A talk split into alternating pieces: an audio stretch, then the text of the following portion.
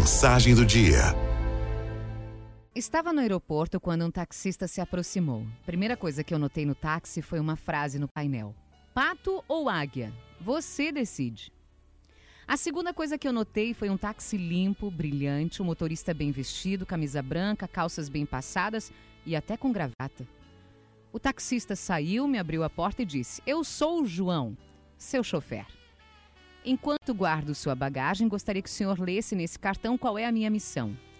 No cartão estava escrito assim: Missão de João: levar os clientes a seu destino de forma rápida, segura e econômica, oferecendo um ambiente amigável.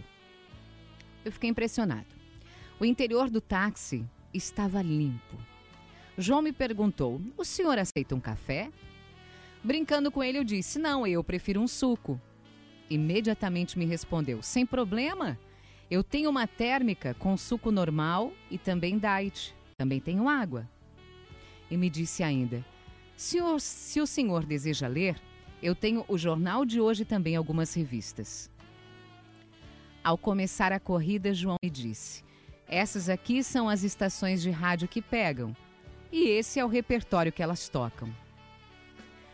Como se já não fosse muito, João me perguntou se a temperatura do ar-condicionado estava boa, me avisou qual era a melhor rota para o meu destino e perguntou se eu queria conversar com ele ou preferia que, ele, que, não, que eu não fosse interrompido. Aí eu perguntei: Você sempre atende seus clientes assim? Não, ele me respondeu. Não sempre. Somente nos últimos dois anos. Os meus primeiros anos como taxista, eu passei a maior parte do tempo me queixando. Um dia ouvi um doutor especialista em desenvolvimento pessoal e ele me ensinou algo simples. Quem você é faz a diferença. Ele dizia: se você levanta pela manhã esperando ter um péssimo dia, certamente o terá.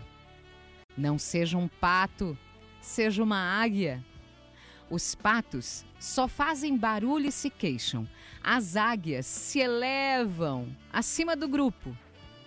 Eu estava todo o tempo fazendo barulho e me queixando.